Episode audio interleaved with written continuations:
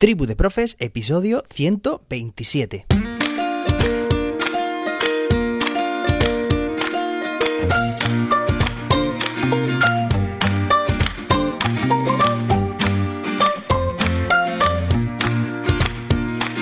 Hoy es martes, día 12 de julio de 2022. Hoy me apetece compartir contigo algunos de los comentarios que escribieron en el chat los participantes de los cursos de verano, que ya sabes que te he ido comentando durante todo el mes de junio. Bien, pues los comentarios que dejaron en el chat de Meet después del acto de apertura. Algunos comentarios dicen, por ejemplo, gracias por este ratito, ha sido una bienvenida muy divertida y bonita. Otro comentario dice, me quedo con tu frase Jordi, estas energías van a generar unas sinergias muy potentes entre todos. Al final en equipo llegamos a metas a las que de forma individual es difícil llegar. Gracias. Más comentarios. Muchas gracias. Me ha encantado la dinámica. Éxito a todos. Otro comentario, bueno, no voy diciendo los nombres, ¿vale? Pues para, respetar la privacidad de los participantes.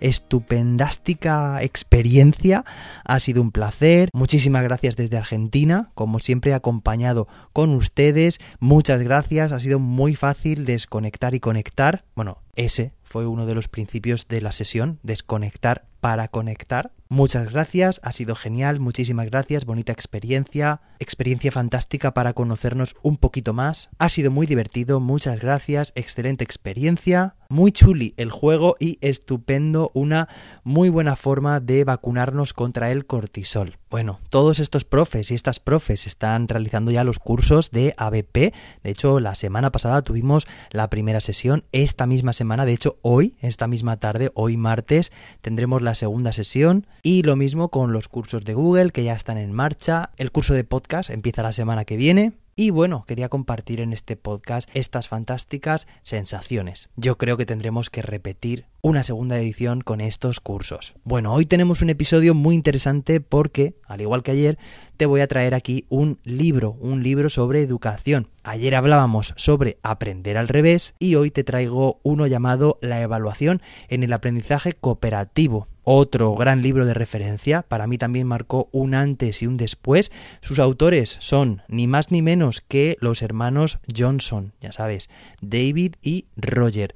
Ediciones SM año 2014 aunque creo que la edición original, la versión original, se publicó en el año 2004. Me extraña mucho que haya una diferencia tan grande entre la original y la traducción al español, pero bueno, parece que así es. Bien, este libro, La evaluación en el aprendizaje cooperativo, me parece también una lectura obligatoria para cualquier docente. El libro está estructurado en nueve capítulos y sigue en un orden muy coherente que además, bueno, pues su lectura es que es muy, muy amena también. El libro empieza hablando sobre el poder de los grupos de trabajo. Además, una de las ideas que comenta es que no se trata únicamente de que los estudiantes, las estudiantes, aprendan a trabajar juntos, sino también de que juntos y juntas aprendan a trabajar. Es siempre buscar la reciprocidad, ¿no? Podríamos decir, de la utilidad del aprendizaje cooperativo respecto al aprendizaje y también viceversa.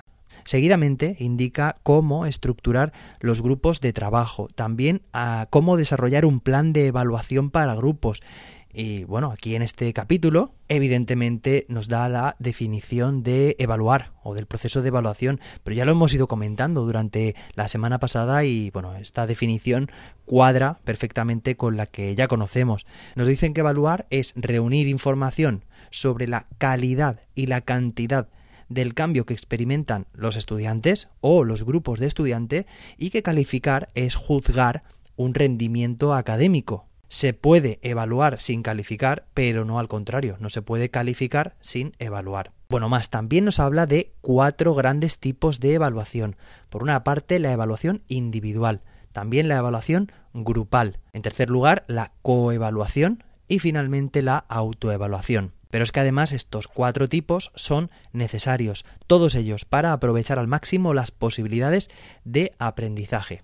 En este sentido, habiendo tratado estos cuatro grandes tipos de evaluación, se centra en la utilización de grupos de trabajo para la evaluación individual y a continuación la de grupos. Y en este sentido hay una idea que me encanta, una dinámica que comenta aquí en este, en este capítulo, que comenta algo así como que empezar la clase con reunión de grupos para que repasen, pongan en común actividades, el trabajo realizado, fechas de, de, trabajos, de pruebas, de lo que sea, de lo que han hecho, de lo que han hecho o completado recientemente, es una tarea muy positiva de cohesión de grupo y que le da utilidad y sentido a estos grupos de trabajo. Además, dentro de un grupo, un estudiante tiene básicamente dos responsabilidades respecto al trabajo, ¿vale? A completar, por una parte, su trabajo asignado y por otra parte también asegurar que los demás compañeros o los demás miembros del grupo también lo hacen es decir, esa responsabilidad tanto individual como compartida, esa interdependencia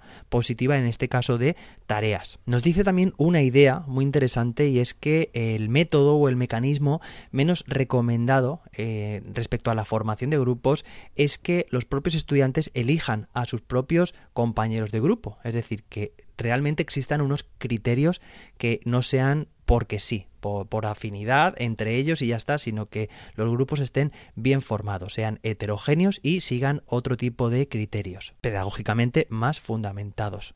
Nos habla también de la incorporación de la coevaluación en los grupos, de cultivar la autoevaluación dentro de los grupos y de diseñar experiencias de grupo para evaluar. Finalmente, acaba con un capítulo de conclusiones que recapitula todo lo tratado durante los capítulos anteriores.